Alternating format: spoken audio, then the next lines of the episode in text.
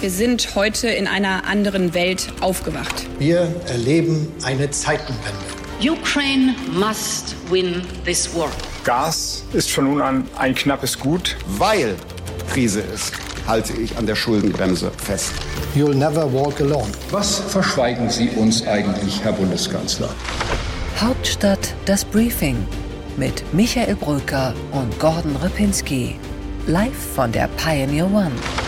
Freitag, 16. Juni, Hauptstadt-Podcast, endlich wieder auf dem Schiff. Gordon, wir müssen das auch nochmal gleich fotografisch festhalten. Schönen guten Tag, herzlich willkommen. Gordon ja. Ripinski.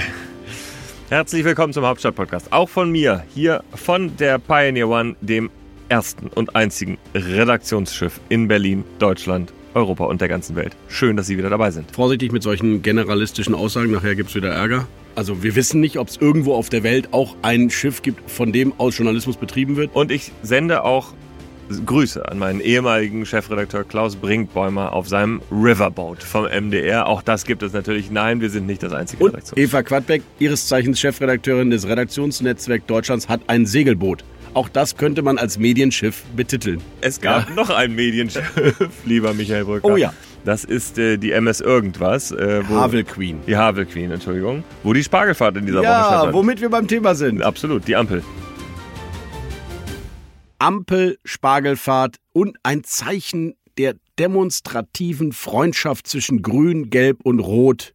Cem Özdemir, Christian Lindner, Olaf Scholz zusammen im Unterdeck der MS Havel Queen. Ist das eigentlich gut gegangen, dieses Signal, deiner Meinung nach? Also es hätte gut gehen können, finde ich. Es war ja ein, äh, sagen wir mal, versöhnlicher Tag. Das Heizungsgesetz wurde kurz vorher geeint, quasi rechtzeitig zur Abfahrt waren dann alle da und äh, direkt vor den beiden, also vor Özdemir und äh, Lindner, sprach ja dann Lars Klingbeil, hat sich viel weniger an die Genossinnen und Genossen gewandt, sondern viel mehr eben an die beiden und hat nochmal so den Spirit der Ampel und wie toll das ist, dass man irgendwie doch zusammen regiert und so, dann auch gelobt und dann kam Christian Lindner und ich muss sagen, die Stimmung kippte.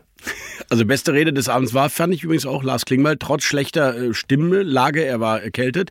Und dann kam Christian Lindner und ich finde, bevor wir das analysieren, sollten wir den Zuhörern und Zuhörern mal ein Snippet aus dieser Rede, aus der Spargelfahrt dieser Woche mal eben gönnen. Da gibt es auch viele technisch-physikalische Probleme. Wer wüsste das besser als die Grünen? Die seit drei Jahren ihre Parteigeschäftsstelle auf eine Wärmepumpe umstellen wollen. Der Unterschied zwischen den Grünen und mir ist nur, die doktern seit drei Jahren an ihrer Wärmepumpe rum, meine zu Hause läuft schon. Das ist nur ein kleiner Ausschnitt, aber ein ziemlich wesentlicher, denn Christian Lindner macht sich da lustig über die Grünen und wirbt für die sozialliberale Koalition innerhalb der Ampel. Massive kleine Spitzen gegen die Grünen, ein bisschen too much, zwei, drei Spitzen zu viel. Ja, da gebe ich dir recht. Nee, absolut. Äh, ich glaube sogar mehr als das. Also nochmal ein versöhnlicher Moment, den man eigentlich hätte nutzen können, zumindest wenn man auch vernünftig miteinander zusammenarbeiten will, um dieses Versöhnliche voranzutreiben. Stattdessen das Gegenteil. Er hat nicht nur diesen einen Witz äh, gemacht, den wir da gerade gehört haben, sondern viele mehr. Und er hat, glaube ich, eine grundsätzliche Sache falsch eingeschätzt. Er hat gedacht, ich bin Christian Lindner von der FDP, die SPD arbeitet mit mir eng zusammen, und zwar insbesondere die Seeheimer, Olaf Scholz, äh, Wolfgang Schmidt. Er dachte, er kommt da nach Hause und da kann man gemeinsam Witze machen über die Grünen. Und das hat eben einfach überhaupt nicht geklappt, wie man auch an der Reaktion gehört hat. Ja, es gab doch ein paar erstaunliche Blicke, gebe ich zu, in dem Dampfer. Generell hat er ja recht, die Seeheimer sind den Liberalen am nächsten. Es, wenn, wenn es eine sozialliberale Truppe in diesem Land gibt, dann wäre es der Seeheimer Kreis. Aber er hat sich da ein bisschen zu sehr auf die Seite der Seeheimer geschlagen und, und die Grünen zu sehr aufs, ins Visier genommen. Cem Özdemir saß da, musste sich das mit anhören und hat dann aber ganz klug äh, reagiert, finde ich, hat sehr gut gekontert, hat äh, Christian Lindner, äh, der eine Wärmepumpe offenbar in seiner privaten Wohnung eingebaut hat, als äh, Coming Out bezeichnet, dass da endlich Christian Lindner mal auf den, äh, äh, auf den Pfad der Vernunft gekommen sei. Also er hat gut gekontert. Insofern, man kann das natürlich als humorvollen Schlagabtausch sehen, Gordon, zwischen Zweien, die sich da bepiesacken. Die Wahrheit ist aber, wir standen ja neben Wolfgang Schmidt, als wir das uns äh, angehört haben. Und man hatte eine Ahnung, dass dieser Wolfgang Schmidt, der Kanzleramtschef, äh, der Koordinator der Ressorts, ein gehöriges Maß an Arbeit hat, alleine die beiden nicht ständig gegeneinander laufen zu lassen. Ja, und viele, die da an Bord waren, die Abgeordneten, die zugehört haben, haben dann tatsächlich auch gesagt, Mensch, nee, das war irgendwie too much. Und diejenigen, die mit Lindner eng zusammenarbeiten, die haben gesagt, so ist er halt manchmal der Lindner. Er überdreht es manchmal. Und das hat er in dem Fall gemacht. Özdemir, du hast es schon gesagt, hat besser den Ton gefunden, hat selbstironisch gemacht. Und ich glaube, man sollte das nicht zu gering bewerten, diese kleinen Momente. Es geht ja für Lindner und für Özdemir auch darum, wer die SPD näher bei sich an der Seite hat. Lindner hat das genossen. Aber wenn du es natürlich so nach außen trägst, dass du diesen Partner so an der Seite hast und das dann eben ausnutzt, um den anderen so ein bisschen zu piesacken, dann kann das auch schnell drehen. Gordon, die Wahrheit ist aber, die FDP und die SPD sind im Angesicht des Todes aneinander geschweißt. Weil die FDP hat keinerlei Interesse, dass diese Ampel bricht, dann wäre sie alleine gegen Schwarz-Grün. Die SPD hat keinerlei Machtoption mehr, wenn sie diese Ampel zerstören lassen würde, weil dann Olaf Scholz zugucken kann, wie Friedrich Merz mit Annalena Baerbock eine neue Koalition gründet. Insofern ist ja klar, dass SPD und FDP sich irgendwie zusammen verbündet haben gegen einen durchaus vorhandenen schwarz-grünen Zeitgeist in den Ländern Hessen, Nordrhein-Westfalen, Schleswig-Holstein und eine Machtoption, die eben da wäre. Ja, trotzdem, sie müssen bei diesem aneinandergekettet in den äh, Tod springen auch aufpassen, dass nicht der dritte Koalitionspartner auf einmal wie der einzige wirkt, der erwachsen ist. Das ist eine Rolle, die die Grünen, glaube ich, erfüllen können. Dafür haben sie ja auch schon in der einen oder anderen Position äh, sich auch mal weiter zurückgenommen gegen natürlich äh, die große öffentliche Stimmung bei diesem Heizungsgesetz. Aber das ist ja zumindest jetzt mal abgeräumt. Ich glaube, das nächste Thema, was wir vor uns haben, ist jetzt der Haushalt. Ja, der Haushalt, äh, vielleicht auch das Werbeverbotsgesetz von Cem Özdemir, wo die FDP schon wieder Widerstand angekündigt hat. Ich habe das Gefühl, Gordon, es ist völlig egal, welches Thema wir jetzt aufmachen. Die FDP hat gelernt und gespürt, dass die liberale Klientel da draußen von denen genau das haben will, was sie jetzt bieten, nämlich eine harte Vetomacht gegen die Grünen. Nicht gegen die SPD, sondern gegen die Grünen. Sie haben sich nicht aufgelehnt gegen das Bürgergeld von Hubertus Heil, wenn ich da mal erinnern darf, hat die FDP ganz smooth mitgemacht. Auch die gesellschaftspolitischen Reformen machen sie alle gerne mit. Aber die grüne Energie Energie- und Wirtschaftspolitik wird massiv, massiv von der FDP bekämpft und sie profitiert davon. Warum sollte sie dann aufhören? Ja, genau. Aber jetzt nochmal zu der Haushaltsfrage. Jetzt werden diese Konflikte wirklich in Zahlen umgesetzt. Das muss man auch sagen. Das ist das erste Mal seit Jahren wieder, dass so richtig gespart werden muss. Wir hatten Aufschwung, dann hatten wir eine Großkrise und noch eine Großkrise. Und jetzt muss das erste Mal die Schuldenbremse auch wieder eingehalten werden. Die blauen Briefe von Werner Gatzer, vom Staatssekretär, wurden verschickt. Und das sind jetzt so kleine Fingerhakeleien, die zwischen den Ressorts, dem Finanzminister Christian Lindner und dann auch Bundeskanzler stattfinden. Nur mal ein Beispiel. Das äh, Bundesarbeitsministerium zum Beispiel hat natürlich auch einen blauen Brief bekommen genaue Zahl, ungefähr würde ich sagen 1,5 Milliarden, so in dem Dreh müsste sich das befinden. Und da geht es jetzt zum Teil auch darum, welche Felder für diese Kürzung mit einbezogen werden. Da kann es auch richtig zur Sache gehen, denn da geht es zum Beispiel auch um Beiträge oder Steuern. Das heißt also, wenn im Arbeitsministerium etwas gekürzt wird, dann kann das auch heißen, dass der Steueranteil sich wieder erhöht und dann geht es wieder zurück zu Christian Lindner.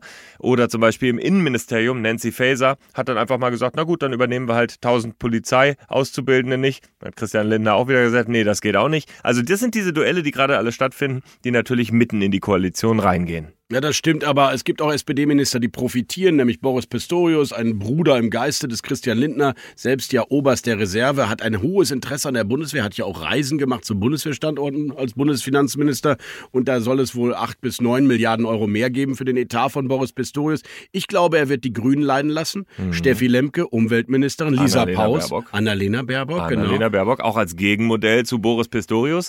Da hören wir auch, äh, dass die Gespräche besonders schwer laufen werden mit Annalena Baerbock. Und Pistorius stärken heißt Baerbock schwächen. Und äh, das passt äh, für Christian Lindner ganz gut.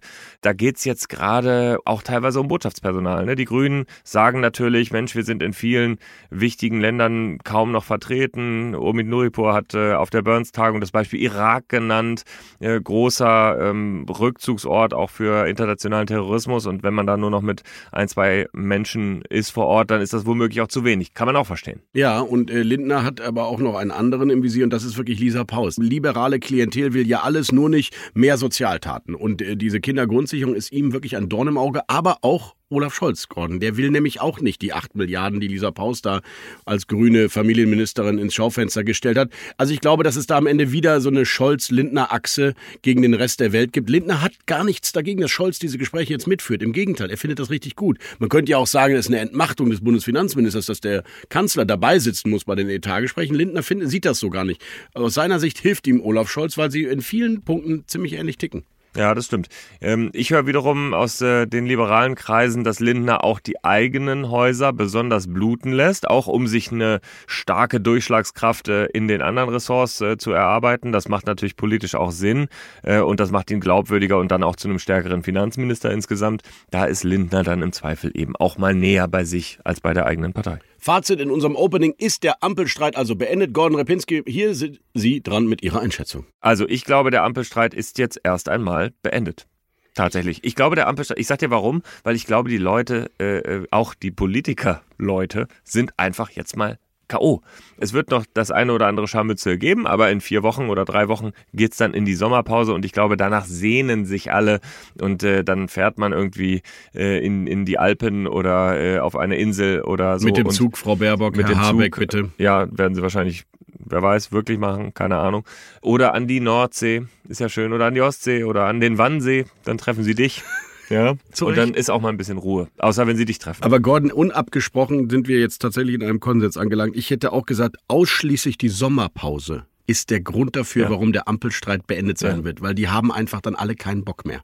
Und die ziehen sich alle zurück und dann gibt es Dürreperioden, dann gibt es Waldbrände, alle werden wieder über Klimaschutz reden. Ich glaube übrigens an die Renaissance der Grünen, weil die Themen ja in ihren Bereich wieder gehen werden sein. bei diesem Sommer. Jetzt geht es schon um Dürre und Wassermangel im Land.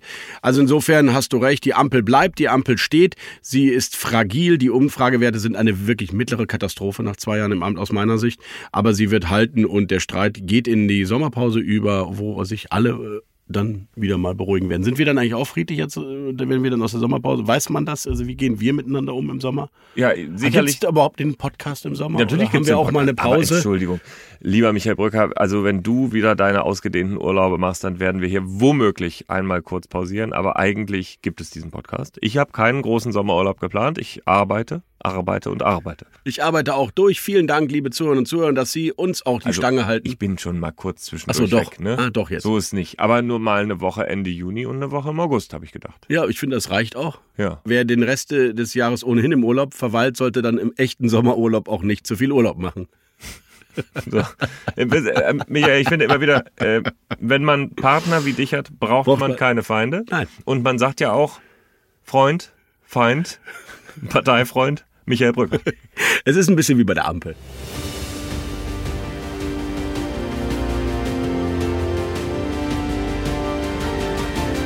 Unsere Themen heute. Im Deep Dive reden wir mal über die Union, die heute an diesem Freitag auf dem kleinen Parteitag in Berlin zusammenkommt und mittendrin steckt in der Identitätskrise. Im Interview der Woche geht es auch um ein Thema, das die Union lösen muss und nicht nur sie, auch die Ministerpräsidentinnen und Ministerpräsidenten. Was passiert im Osten gerade jetzt, wo der Aufschwung der AfD sich so fortsetzt? Ich habe mit Manuela Schwesig gesprochen, der Ministerpräsidentin in Mecklenburg-Vorpommern. Bei What's Right analysieren wir den Auftritt von Markus Söder im bayerischen Erding und ob es eine neue Art von Kampagnenführung bei diesem Mann gibt, die vielleicht kontraproduktiv ist. Bei What's Left sprechen wir über den Bundespräsidenten und seine umstrittene Unterschrift unter ein wichtiges Ampelprojekt. Bei What's Next sprechen wir mit Matthias Middelberg, dem Vizechef der Unionsfraktion und zuständigen Mann für den Warburg-Untersuchungsausschuss und für den Haushalt. Rasmus Buchsteiner hat mit ihm gesprochen. Ein Satz zu mit dem noch Chefredakteur des Kölner Stadtanzeiger, einer der ganz großen journalistischen Kollegen von uns da draußen im Land, mit Carsten Fiedler. An dieser Stelle blenden wir uns mit der Kurzversion dieses Hauptstadt-Podcasts aus, aber es geht natürlich noch weiter. Unseren Deep Dive, das Interview, die Rubriken hören Sie, wenn Sie dabei sind, wenn Sie Pioneer schon sind oder wenn Sie Pioneer werden wollen. Hauptstadt das Briefing als Newsletter oder als Podcast. Wir gehen auf Live-Tournee erst nach Hannover, dann wahrscheinlich nach Wiesbaden und München-Gladbach und wer weiß, was alles noch folgt. Kommen Sie auf unsere Website thepioneer.de. Werden Sie Pioneer. Gerade mit einem sehr guten Angebot sind wir unterwegs und dann können Sie live dabei sein, wenn Gordon in kurzer Hose in Hannover, vielleicht in Wiesbaden, vielleicht in München-Gladbach mit mir live und in Farbe diskutiert. Hauptstadt der Podcast, die Tour ist nur zu bekommen, wenn Sie Pioneer sind oder werden. thepioneer.de. Da geht's am besten jetzt direkt hin. Also kommen Sie zu uns. Auf dieser Adresse finden Sie den Weg. Im Moment haben wir ein wunderbares Angebot. Drei Monate bekommen Sie für drei Euro. Und wenn Ihnen dieser Podcast bis hierhin gefallen hat, dann freuen wir uns über fünf Sterne in Ihrer Podcast-App bei Apple oder bei Spotify. und freuen uns, wenn Sie Pioneer werden und dieses Produkt und viele weitere mehr unterstützen. Hauptstadt das Briefing mit Michael Bröker und Gordon Ripinski. Live von der Pioneer One.